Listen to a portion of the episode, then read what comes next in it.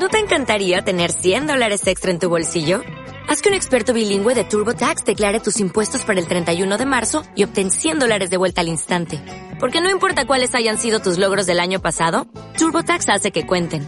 Obtén 100 dólares de vuelta y tus impuestos con 100% de precisión. Solo con Intuit TurboTax. Debes declarar para el 31 de marzo. Crédito solo aplicable al costo de la presentación federal con TurboTax Full Service. Oferta sujeta a cambios o cancelación en cualquier momento.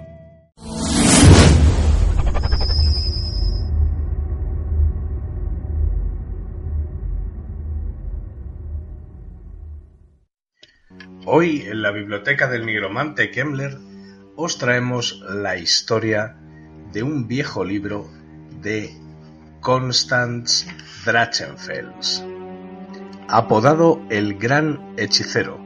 Antes de empezar, como con cada personaje, eh, voy a poneros un poco un cuadro histórico de Drachenfels porque es un personaje que tiene más leyenda que hechos, a diferencia de muchos como sucede en Warhammer. Es más un personaje que se utiliza como hombre del saco que otra cosa. Eh, Consta Drachenfels, el gran hechicero, eh, acorde con las primeras ediciones, que es muy, muy, muy, muy, muy antiguo, es del calibre de Kemmler, eh, Costa Drachenfels tendría 15.000 años, lo cual mm, ni siquiera estaban los ancestrales en el mundo. O sea, eh, daros cuenta que, como os he dicho en otras ocasiones, eh, Warhammer fue reinventándose. Entonces, eh, vamos a intentar cuadrar su historia dentro del lore de Warhammer de la manera más eh, lógica posible. Como curiosidad, es el personaje en el que se inspiraron para luego hacer a Nagas. Y de hecho, como guiño, luego se le incluyó en su historia ya que en las primeras ediciones eh, Drachenfels ya sería un Lich y no podría ser un Lich si todavía no hubo alguien que creó los libros de la nigromancia que contenía el secreto del elixir del Lich. O sea, em, entonces vamos a hacer, como os he dicho, una adaptación al, al lore original desde los libros más antiguos, que de hecho tiene hasta sus propias novelas, que, bueno, no son suyas, sino de la vampira Genevieve, a la que llegaremos más tarde, que, aparece. Entonces, eh, como os digo, con todos los lores, yo, con toda la recopilación, he hecho una adaptación para que entre canónico con el, con el lore de, Warhammer. Porque se trata de que los trasfondos vayan casándose unos a otros y no que se den de hostias. Pues lo dicho, apareció por primera vez eh, en las novelas de la vampira Genevieve y eh, después apareció su suplemento de rol en el castillo Drachenfels, que eh, después en el tiempo eh, vuelve a aparecer en el fin de los tiempos y fuera de en videojuegos aparece eh, su castillo como extra en, la región de las montañas grises de, la torre de Kemmler y además en el juego Vermintide en el 1 uno de los suplementos que de hecho se juega en el castillo Drachenfels. La lástima que se juega con Skaven y no con no muertos, porque eh, fue como una especie de guiño a la campaña de rol, pero nada tiene nada que ver. Pero sí está bastante guapo ver eh, escenas como las que luego os describiré un poco más adelante, que sí aparecen en el castillo, lo cual está bastante, bastante, bastante guay. Eh, y sin más dilación, Aquí empezamos con la historia de Constant Drachenfels, el gran hechicero. Ya era un poderoso mago que vivía en un castillo de las montañas grises atormentando a las pobres tribus de hombres, cuando Nagas llega al viejo mundo buscando la corona de la hechicería. Viendo que este era un talento dentro de las artes nigrománticas, la magia gris de ilusionismo y la magia oscura Nagas lo pone bajo su tutela, siendo su tercer eh, lugarteniente después de Arkan el Negro y de Krell. Y es cuando hacen la lucha contra los Umberogen, cuando eh, Nagas acaba perdiendo contra Sigmar, Krell se ve obligado a huir y es sellado en un túmulo de las, montañas grises, eh, Arkan es perseguido y Constant Drachenfels también es perseguido, hasta su castillo donde fue también derrotado por el propio Sigmar el del Hammer. Como ya había consumido el elixir, Constant Drachenfels acabó volviendo a la vida. Y debido a los objetos donde había depositado parte de su poder, volvió de una manera muy, muy, muy peculiar. Eh, Constant Drachenfels es una figura muy imponente, es muy, muy, muy alto, se dice que pueda medir el metro noventa y y lleva una máscara eh, antigua que de hecho le da un aspecto y un rostro muy humano y es eh, como un casco de guerra como de un antiguo rey celta con los cuernos de ciervo a los lados eh, y una especie de máscara de bronce humana. Su, su cuerpo está rodeado de una armadura muy ornamentada, muy bella, incluso para la época en la que él estaba vivo, y eh, el objeto que porta es el báculo de polvo y cenizas, que es capaz de, solo redirigiendo el poder del báculo, em, hacer explotar, como si fuese el hechizo em, agarre de polvo del juego de rol de Warhammer, a un objetivo a distancia. La armadura le protege mm, de muchísimos ataques, inclusive mágicos, de hecho describe tal cual que es capaz de resistir eh, ataques solo de las armas más poderosas, que, pues lo que tendría una tirada especial brutal, tipo en el Total War como el anillo de Blood Casting, una armadura muy bestia, y la máscara le daría ese aspecto humano a placer, siendo además un poderosísimo hechicero. Y cuando vuelve a la vida, vuelve bajo un aspecto bastante humano entre sus objetos y que murió todavía siendo humano, no se había descompuesto todavía en la forma de Lich. Y desde que vuelve a la vida se dedica a hacer una cantidad enorme de incursiones, tanto a lo que luego sería el imperio, que las hace con mayor cautela, ya que eh, eh, Sigmar le había derrotado y aunque había pasado muchos años, le guardó cierto respeto y además eh, acordados del Lord de, No Muertos, donde los No Muertos, precisamente porque Nagas murió a manos de Sigmar, les afecta la, la fe sigmarita. Entonces le guarda cierto recelo y se centra más en Bretonia.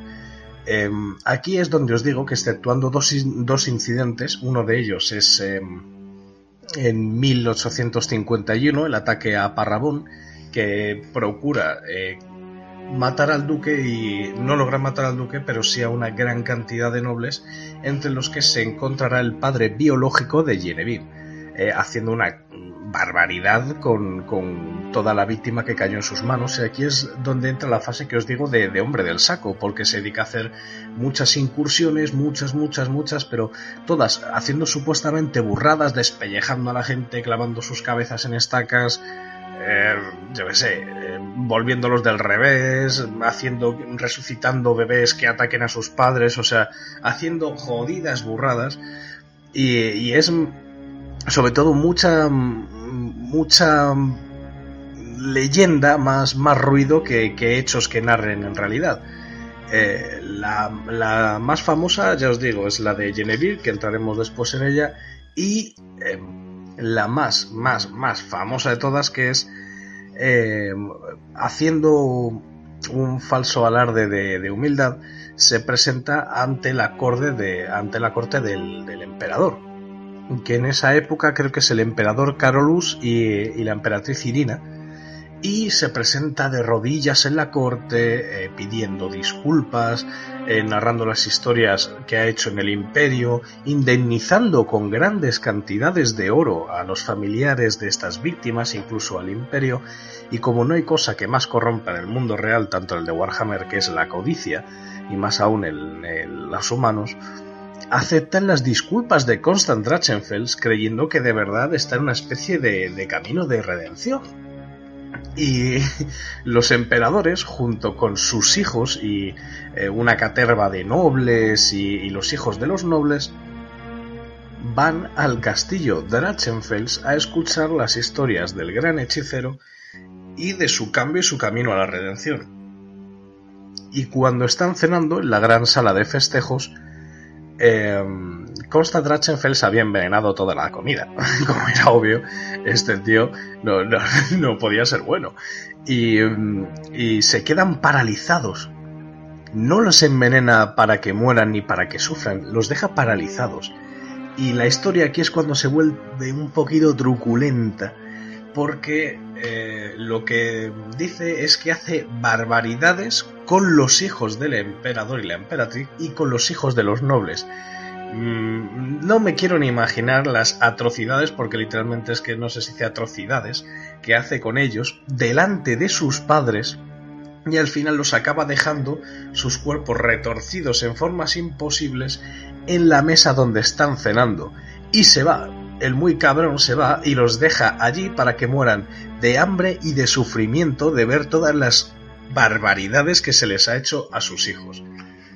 Aquí es cuando entramos que este tío realmente es malo. O sea, es que mm, te puedes ir a cualquier otro personaje de Warhammer, incluso a los del caos, y, tienen un motivo. O sea, ya bien sea por ser el, mejor guerrero de Corne, o propagar la peste de Argel, o mm, yo qué sé, las intrigas locas de Zinch, o, simplemente el placer por Slanes.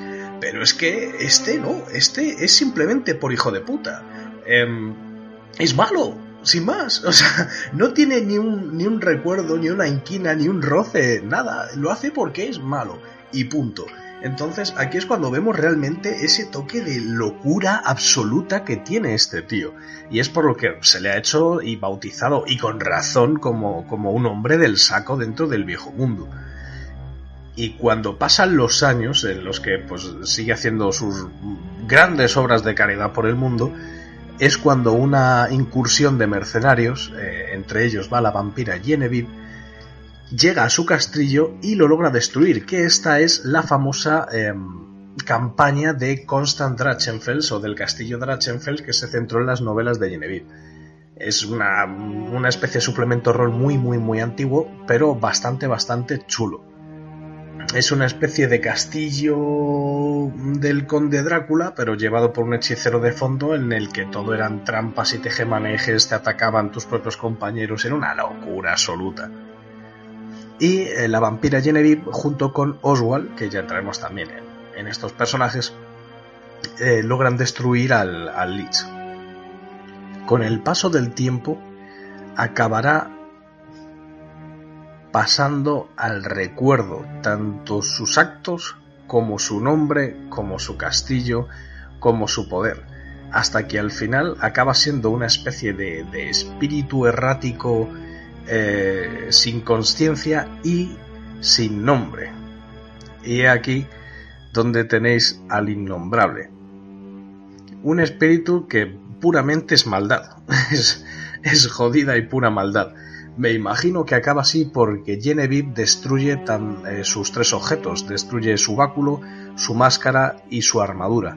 Entonces, por muy lich que sea, cuando destruyen absolutamente todos los objetos donde reposa su, su retorno, vamos a decir, ¿no? Como sería Nagas con la pirámide negra, o con sus reliquias, o en cualquier sitio donde haya expandido poderes, que Nagas es muy tocho, ¿vale? Pero en un objeto a menor medida, como es Arkan, que sí, pues tendrá su sarcófago, tendrá su, su filo negro de Arkan y tendrá, pues yo que sé, un báculo o algo más. Eh, pues Drachenfels lo depositó en tres objetos que son destruidos. Entonces, al haber sido destruidos, eh, no puede recomponer su psique tal cual y acaba siendo ese innombrable, espíritu. Y sin embargo, como tiene un poder tan jodidamente grande, eh, ya vemos en la historia las locuras que puede hacer. O sea, es que es muy, muy, muy bestia. Además de que era un hechicero de muchas artes diferentes y entre ellas el ilusionismo en saber de las sombras. O sea, es un, un personaje muy hombre del saco, muy, muy, muy, muy peligroso y muy, muy cabrón. Y entramos en la segunda parte del lore, que yo creo que va a ser mucho más bonita y mucho más interesante, que es la vampira Genevieve. Estas son de las primeras novelas del mundo de Warhammer, que es em, empieza casi al principio y acaba casi al final. Eh, de hecho, las últimas historias de Genevieve es de, de Carl Franz. O sea, no os digo más. Empieza eh, cuando salió en segunda edición Kemmler. O sea, es muy, muy, muy antiguo las novelas de Genevieve. Que esta, esta novela ya sí tiene más, más batalla y más hazaña. Es, creo que más bonita, más romántica. Y tiene también guiñitos que, que son de agradecer, ¿no? Cada vez que, que Warhammer da, da esas pinceladas, ¿no? Aunque esas ya las analizaremos más adelante. De Genevieve podemos decir por su aspecto que podríamos estar viendo a una doncella bretoniana más o menos de unos 16 años de edad, con el pelo castaño rojizo y unos ojos azul hielo, preciosos, pero con 600 años a sus espaldas. Genevieve Poindulac nació en Bretonia en el año 1839 después de Sigmar siendo la hija de la mano derecha del conde de Parrabón, lo que sería, creo que es el ministro, creo que lo describían, pero vamos, de la mano derecha del consejero principal del duque de Parrabón. En el año 1851, a sus 12 años de edad, eh, la ciudad es atacada por el nigromante Constant Drachenfels, como hemos escuchado en su historia, siendo su padre una de las víctimas del hechicero, cosa que le fraguará a Genevieve un rencor eterno desde su más tierna infancia. Cuatro años más tarde, eh, Chandanak es un vampiro de renegado del clan Lamia que es hijo de Melissa de Anques, que es hija de Neferata, que Melissa de Anques también es una vampira muy famosa que tiene un aspecto de, niña de, de, 12 años con los mm, cabellos rizados y que ha sido una de las agentes de mayor éxito del clan Lamia. Pero de largo, una verdadera agente con creces de, Lamia, pues uno de sus chiquillos, Chandanak, fue un, un extraviado que se salió del clan Lamia. Y este es el que da su beso de sangre a Genevieve, que en el transcurso de unos pocos años renegaría de su propio maestro por su falta de, humanidad. Aquí vemos em, el nacimiento de, una, de un antihéroe del universo de Warhammer, que es un no muerto con una sorprendente humanidad, más allá incluso de la de Vlad y de la de Áboras.